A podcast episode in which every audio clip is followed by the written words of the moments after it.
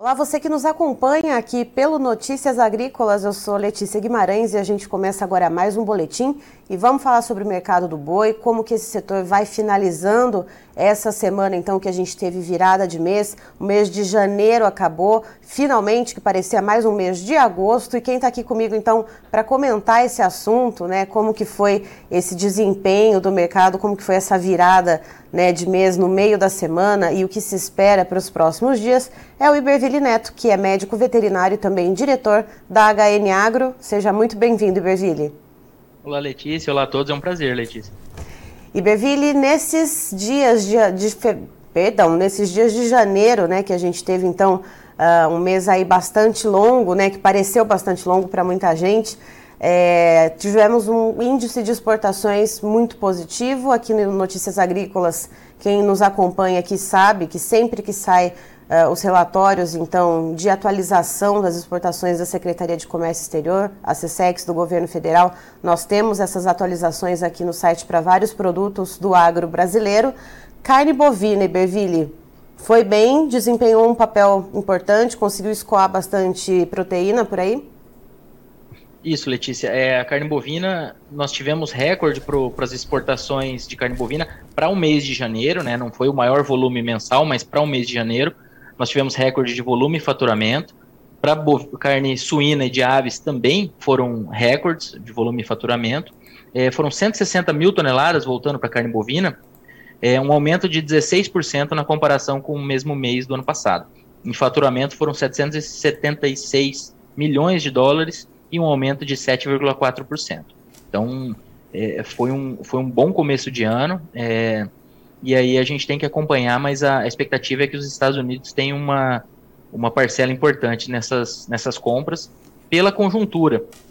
Eles estão entrando na fase de menor oferta de ciclo pecuário, é, o gado lá tem se valorizado bastante, e as expectativas do USDA são de, é, de que eles sejam importadores líquidos de carne bovina em 2023. É, o ano passado eles exportaram mais do que importaram, para esse ano a, a situação deve se inverter. E, Beville, uh, o que, que a gente pode falar da China? Né? Terminamos o feriadão do Ano Novo Chinês por lá, uh, tivemos né, todo um, um, processo da questão da explosão dos casos de Covid, depois medidas muito restritivas, afrouxamento dessas medidas, feriadão. Uh, o que, que, se vê de consumo? Lembrando né, que os canais de food service, a comida fora de casa, né, é onde se consome principalmente a carne bovina lá no país asiático. O que, que a gente pode enxergar Uh, tanto em relação a esse resultado de exportação que a gente teve no mês de janeiro e o que, que a gente deve ver então nos próximos dias? Isso, Letícia, exatamente. É, a carne bovina lá é consumida mais fora de casa, então é, a volta da movimentação é, é, especialmente importante. Ela já é importante porque ela traz também a expectativa de uma, uma economia mais movimentada, mais dinheiro e tudo isso leva a consumo, mas no caso da carne bovina também tem essa característica relevante. É, as informações que nós temos são de que os dados de, na verdade, são de que a movimentação de pessoas, a movimentação de comércio foi muito positiva nesse feriadão. É, isso já vinha sendo esperado pelo próprio Departamento de Agricultura dos Estados Unidos, nas projeções, é, nas projeções de aumento da, da compra de carne bovina da China em 2023. Então, eles já vinham esperando que essa movimentação, que o término do lockdown, fosse positivo para a movimentação de pessoas e, e, e, da economia. E agora, com a, é, vamos dizer, a confirmação do que aconteceu nesse, nesse feriadão, isso só, só reforça esse cenário mais positivo. O próprio FMI liberou um relatório é, de atualização de projeções econômicas agora é, essa semana, e esse relatório aumentou em 0,8% o crescimento esperado para a China em 2023. Então, o ano passado eles cresceram 3%. Para 2023, no, no, no relatório anterior, o FMI falava de 4,4%. Agora eles já falam de 5,2%. Então, é, China voltando a crescimentos mais próximos do que, do que normalmente a gente observa para a China. Né? Quando a gente volta lá em 2021, o crescimento foi de 8%. Então, mas já estamos é, observando um, um, cenário mais positivo do que 2022, e isso é, é diretamente relacionado à demanda por produtos do mundo inteiro, especialmente as nossas carnes e os nossos grãos também. A gente tem que lembrar que é, a China começou a comprar milho no, do Brasil no final do ano passado comprou mais de um milhão de toneladas em dezembro e agora no primeiro no primeiro agora em janeiro também as nossas exportações de milho superaram as exportações do primeiro semestre inteiro de 2022. Então a gente tem que ver os dados por país, mas China deve ter comprado uma parcela relevante de, disso aí. E, Beville, pensando aqui também no mercado interno, né? Terminamos, como eu disse, falei brincando né, no começo do vídeo, terminamos o mês de janeiro, que mais parecia um mês de agosto, porque não acabava nunca. A gente sabe que o mês de janeiro é muito dificultoso para a população na questão uh, do poder aquisitivo. A gente já vem de um ano de 2022 uh, com poder de compra um pouco mais corroído. Chega janeiro, é aquela enxurrada de boleto para pagar, é conta, é material escolar e tudo mais. Uh, saímos desse mês finalmente, né? E a grande parte da massa salarial deve cair na semana que vem. O que, que a gente pode esperar aqui para o mercado interno? O mercado já começou a, a, a, perceber né, esse movimento sazonal de que semana que vem vem salário, pode ser que melhore o consumo? Como é que tá?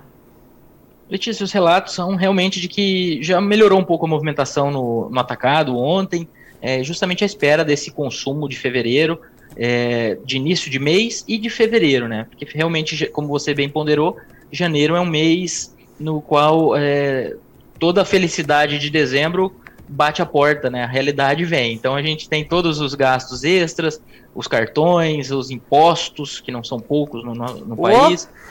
Então, então tudo isso vem, vem chegando e, e, é um momento de retração de gastos, retração de consumo. Até o término de algumas contratações temporárias também, que beneficiam o escoamento no final do ano, muitas vezes, é, ou pelo menos uma parte dos contratos não é renovada, né? Então tudo isso afeta é, o escoamento em janeiro. E agora para fevereiro, esse começo de mês, é, do, no mercado doméstico, tem esse, esse ponto positivo.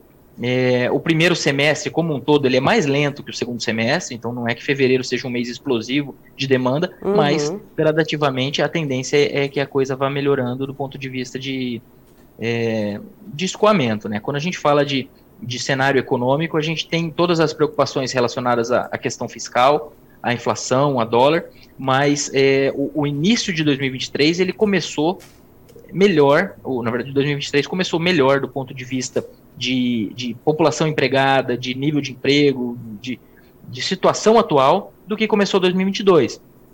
O, o que está pegando hoje no, na, no, no, cenário são as expectativas, né? Expectativas quanto às questões fiscais e a juros, o que acaba impactando diretamente o câmbio e nos deixa com uma pulga atrás da orelha pensando nas exportações. E em relação ainda à demanda, né? A gente sabe, como você disse, né, fevereiro não deve haver, nossa, uma explosão de compra nessa. Vai no supermercado, todo mundo ali comprando quilos e quilos e quilos de carne bovina. Uh, mas como que está essa questão dos preços lá na ponta final, né, para ser um chamariz então para a população, para o consumidor, né, que a gente tem uma, inclusive é, na mídia convencional, né, tal qual no ano passado foi Uh, o, o, a bola da vez foi a questão do preço do leite na gôndola do supermercado, agora é o preço do ovo. Então, como é que fica ali na hora da decisão de escolha, como que o varejo está atuando uh, na questão dos preços da carne bovina para trazer, então, um pouco dessa demanda interna, Iberville? É, o varejo, ele, ao longo do mês, ele não teve grandes ajustes, é, embora seja um período de menor, de menor escoamento, mas realmente ele não teve grandes ajustes. O varejo conseguiu reabsorver na nossa visão aqui um, um pouco de margem é, ao, de, com alguns recuos que foram observados no atacado.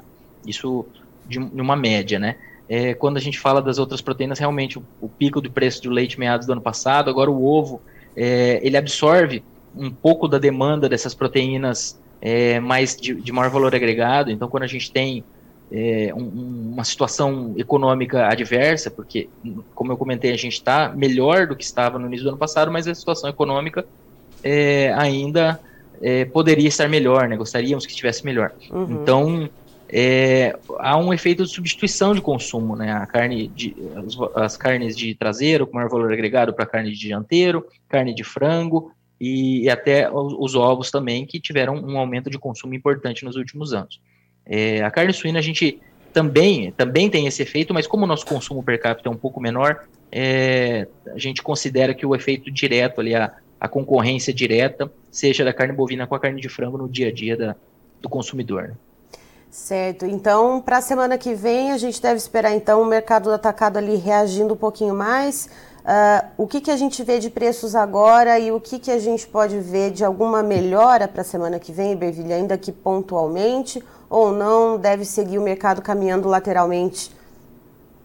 Como a gente não tem um nível de escalas confortável, e considerando uma referência São Paulo, a gente está com em torno de cinco dias numa média, é, com oscilações, claro, tem, tem frigoríficos com programações tranquilas, mas tem frigoríficos mais apertados. É, então a gente tem a expectativa de que à medida que o, que o atacado dê um, uma certa folga, melhore um pouco mais, que a gente acha que tem espaço para ele trabalhar firme, com possível ajuste positivo, é, isso deve dar espaço para é, um pagamento maior pela arroba. É, nós temos a oferta de gado estruturalmente em 2023, não deve ser, deve ser maior que em 2022, as fêmeas e novilhas indo para o gancho a mais, mas é, essa movimentação de curto prazo, a gente acredita que haja espaço para uma, uma valorização do, do boi sim. Não, não estamos falando aqui de um mercado ganhando muita força, porque estamos num período de, vamos dizer, o, o a oferta, como temos gado disponível com, nas pastagens, sendo é, avaliada, a venda dele sendo avaliada pelo produtor, à medida que preços melhores vão aparecendo, acaba aparecendo alguma oferta também, né? Então a gente não não está esperando que o mercado exploda, mas o mercado trabalhar firme é a nossa é o nosso cenário mais provável na nossa visão. É firme, isso que eu... com possível ajuste positivo. É isso que eu ia te perguntar. Se fosse para ter uma alta, em que medida seria essa alta? Né? Claro que, que não uma alta, sei lá, de 50 reais né, no preço da arroba, uh, mas em que, em que patamar a gente poderia ver algum reajuste positivo? Seria coisa o quê? De 5 reais, por exemplo, ou ainda um pouco menos, um pouco mais? Exercício de futurologia. É que, Letícia, com esse patamar do, do boi atual, por exemplo, na, na casa dos 285, 295, alguma coisinha até a mais que isso pontualmente, é, cinco reais para uma roupa de 280, 300 reais é, é muito pouco, sabe? Então, uhum. assim, falar que o mercado vai subir 5 ou 10 reais e achar isso muito, não, nem, é, nem é muito a, no, a nossa visão. Então, Sim. eu diria que tem espaço, vamos dizer, para ele o 295 encostar no 203, no 300, desculpa, na semana que vem, eu não, não diria que isso é, é fora, até porque esses valores é, pontualmente eles já têm ocorrido. Então, como a gente tem essa dispersão de valores ocorrendo, o que a gente vai observando é uma, uma migração da maior frequência de valores, mas os 300, 295 já existe no mercado com uma certa frequência, e o 300 também já, já há relatos. É, eu, a, o mercado futuro para outubro ele, eu não, não li agora cedo, mas ontem ele estava no 302, 303. Então, é, a gente está falando de, de um ajuste sutil que o mercado está esperando para a segunda metade do ano. É, se a gente tiver uma exportação ganhando tração, é, esse talvez falar em 5, 10 reais daqui até outubro seja até pouco. Uhum. Claro que a gente tem muitos pontos a serem acompanhados e eu diria que um, um dos destaques acaba sendo o dólar é, por essas questões de, de equilíbrio de juros aqui, lá fora, e questões fiscais. Mas se a gente tiver um patamar de dólar atrativo para exportação, todos os demais, as demais variáveis no cenário internacional apontam positivamente para nosso para nossas vendas. Então, a gente só tem a Austrália provavelmente ganhando espaço esse ano e os demais países é, perdendo espaço no cenário internacional. Então, é Brasil e Austrália aumentando participação segundo as projeções do USDA, e os demais países relevantes perdendo participação. Então, eu diria que, é, vamos dizer, esse, esse mercado futuro no, na casa de 302, 303 para outubro, ele está ele tá tímido frente a um, a um movimento histórico. Mas devemos ter mais oferta em 2023. É bom sempre manter isso em mente, que uhum. podem ocorrer momentos de pressão de baixa devido a uma chegada de mais vacas e novilhas que normalmente vem em março, maio, então esse final de safra pode, é, pode ser difícil é, se a gente não tiver uma exportação ganhando tração como esperado e como ela já deu bons sinais, né? Começamos o ano com recorde, isso é. Então, se a gente continuar nessa toada, isso ajuda bastante a, a escoar essa produção maior que a gente deve ter esse ano.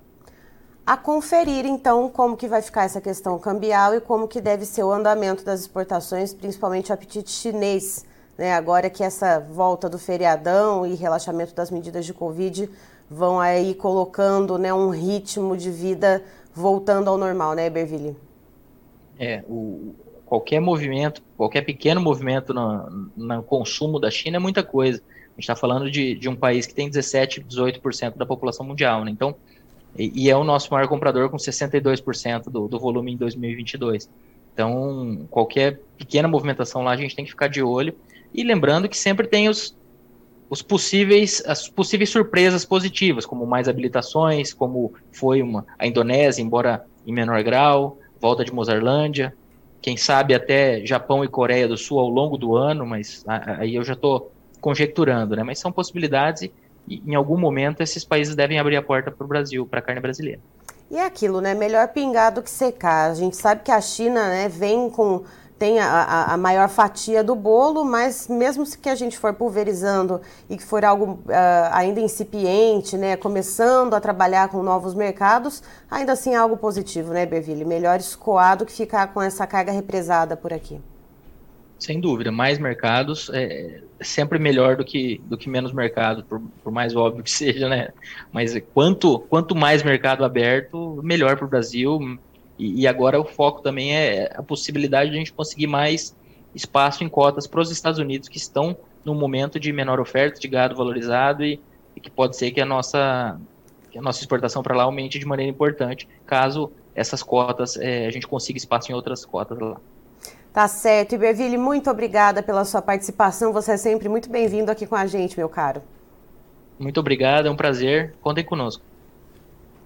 Tá aí, então, estivemos com o Iberville Neto, que é médico veterinário e também diretor da HN Agro, nos trazendo, então, uma costura do que foi uh, o encerramento dessa semana. Então, uma semana que a gente teve virada de mês, né, no meio da semana, saímos do mês de janeiro para entrar no mês de fevereiro. Semana que vem já deve ter a entrada da massa salarial, grande parte da massa salarial, o que já começa a manifestar no mercado de atacado da carne bovina, então, uh, um esboço de uma melhora de preços. Então, a gente, justamente né, por, uma perspectiva de uma melhor demanda, ainda que de forma incipiente, o brasileiro ainda tem né, algumas contas a pagar, ainda te, carrega né, uh, o peso do que é o final do mês de dezembro e o mês de janeiro inteiro. E a gente tem também o resultado das exportações de carne bovina que foram muito positivas nesse mês de janeiro. Segundo o Iberville, uh, a gente teve o melhor janeiro da história então, né, falando em embarques, em volume embarcado e em faturamento. Então, a gente tem essa, esse resultado. Ainda esperamos, então, o que, que vem da China, a China saindo do feriadão do Ano Novo Lunar, saindo de uma fase muito dura da Covid-19, com picos de casos e de surtos né, lá pelo país, de uma política restritiva uh, muito severa, né, que depois foi afrouxada para justamente, então, ter essa movimentação do Ano Novo Lunar.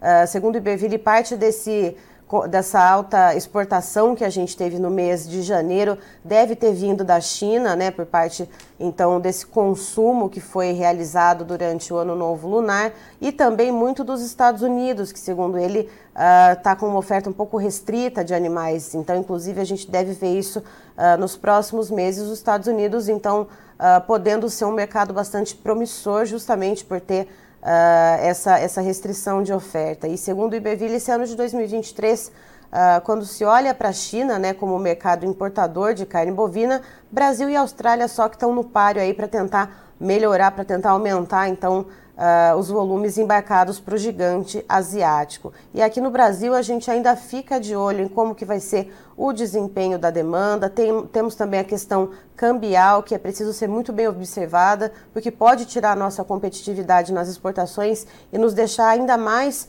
uh, com uma sobreoferta aqui dentro do país. Lembrando que o ano de 2023 já é ponto pacífico de que deve haver mais oferta uh, de bois para abate, porque a gente tem um ano então de descarte de fêmeas.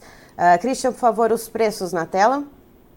Vamos lá então, fevereiro, acabamos de começar já com o número no verdinho, uma alta ainda tímida, mais de 0,10%, valendo R$ 299,60 arroba bovina. Para março, um pouco mais de timidez, um praticamente valor estável, então, de 0,2%, 0,02% de alta, R$ 299,60 também, arroba. Para fevereiro, ah, pra, perdão, para abril, a gente vê então uh, o valor, uma alta de 0,07%, com R$ 294,60. Maio, a gente vê uma leve queda de 0,03%, com o valor em R$ 293,85. E olhando para o boi gordo CPEA, temos aí então um leve recuo para a Praça de São Paulo, referência aqui do estado de São Paulo, com o valor em R$ 290,10. Lembrando então que o Iberville ele até apontou para a gente que a gente tem aqui para o estado de São Paulo um, os valores girando em torno de 280 reais, 290 e alguma coisa muito pontual, 295, chegando ali, esbarrando na casa dos 300 reais, mas são negócios bem pontuais. Eu encerro por aqui, já já tem mais informação para você. Fique ligado.